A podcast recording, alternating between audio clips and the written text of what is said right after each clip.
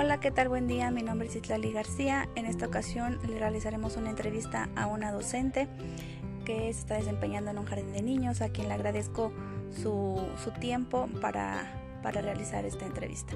Empezamos. Hola, ¿cuál es tu nombre? Mi nombre es Alma Patricia Ovalle Arriaga.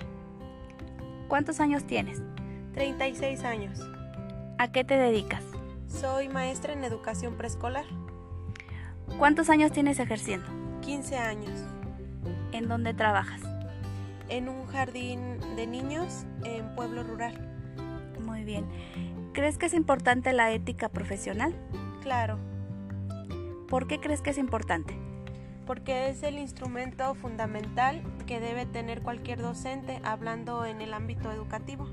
Muy bien. ¿Alguna vez a lo largo de tu trayectoria profesional te has enfrentado a algún dilema ético? Me imagino que a muchos, pero quisiera que me respondieras esta pregunta. Sí, claro, en algunas ocasiones. ¿Me puedes compartir alguno que te haya generado mayor inquietud o difícil para tomar la decisión? ¿Alguno que se te haya quedado grabado o que tengas más presente? Sí, claro. Recuerdo mucho que en una ocasión me pidieron eh, decir que el alumno pues había asistido a clases, sin embargo por falta de interés de la mamá pues no lo llevaron a clases y en el momento de subir evaluación para que apareciera en su reporte no cumplía con las asistencias para, incluir, para concluir el grado. Aunque yo sabía que podía decirle que sí y eh, como un favor verdad a su mamá, este también pues mi ética profesional no me lo permitía porque estaría estaría faltando a algo pues que a mí me enseñaron que significa trabajar con ética pues a ser honestos y eh, teniendo el valor de hacer las cosas correctamente y en esa ocasión lo que decidí fue decirle al señor lo, que pues lo sentía mucho pero no podía hacer evaluaciones falsas para que su hijo apareciera exento para poder seguir en el siguiente grado. Muy bien, creo que hiciste una, una buena una buena respuesta a lo que se te aplicó porque muchas de las veces pues lo tomamos como un favor personal y accedemos y pues en ese en ese caso pues estaríamos faltando a la ética. ¿Crees que hiciste lo correcto?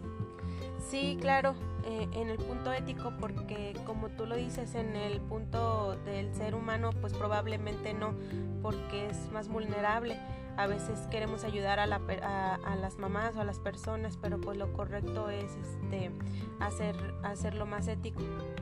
Muy bien, estoy de acuerdo contigo. Si te enfrentaras nuevamente a algo parecido, ¿actuarías de la misma manera? Sí, claro. ¿Por qué? Porque durante toda mi instancia eh, en la normal fue algo que nos marcaron mucho. El tener la ética profesional significa hacer lo correcto en cuanto a lo educativo, aun, aún sabiendo que pudiéramos tomar otras decisiones, pero dejaría a un lado de ser una profesionista eh, con ética. Muy bien, creo que es importante también que desde, desde que estamos estudiando pues nos enseñen el, el valor de la ética profesional para poder desempeñarlo cuando pues estemos trabajando. ¿Crees que si todos los profesionistas aplicaran la ética profesional cambiaría, cambiaríamos como sociedad? Sí, claro. ¿Por qué?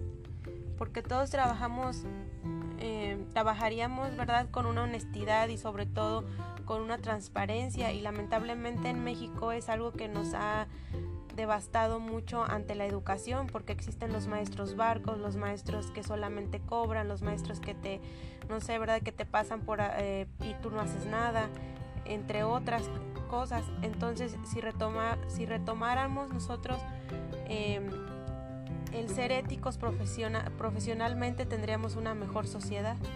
Estoy de acuerdo contigo. El, mundo cambiaría mucho y todo sería más fácil tanto para el docente como para el alumno. ¿Cómo aplicar, aplicarás la ética en tu carrera?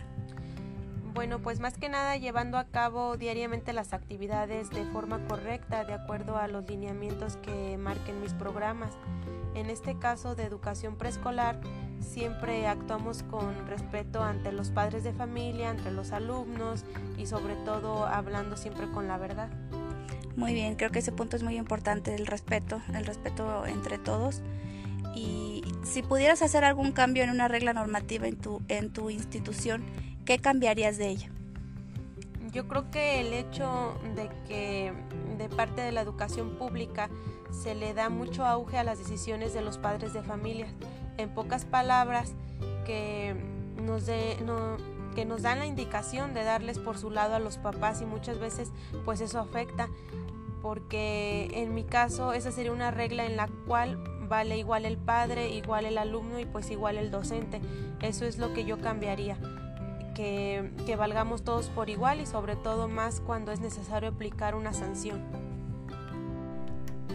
Estoy de acuerdo contigo, ya que muchas de las veces no se les da el valor o la importancia a los maestros, en, también en otras ocasiones a los alumnos o a los padres de familia. Como tú dices, todos este, valen igual, su opinión vale igual, sus trabajos valen igual y creo que es una manera equitativa. Mm, a lo cual pues te agradezco mucho por, por haberme respondido estas preguntas y la verdad este fue un placer hacértelas y platicar respecto a esto porque pues yo estoy en estudiando para ello y pues eso sirve para saber experiencias nuevas que me pueden pasar y saber cómo actuar.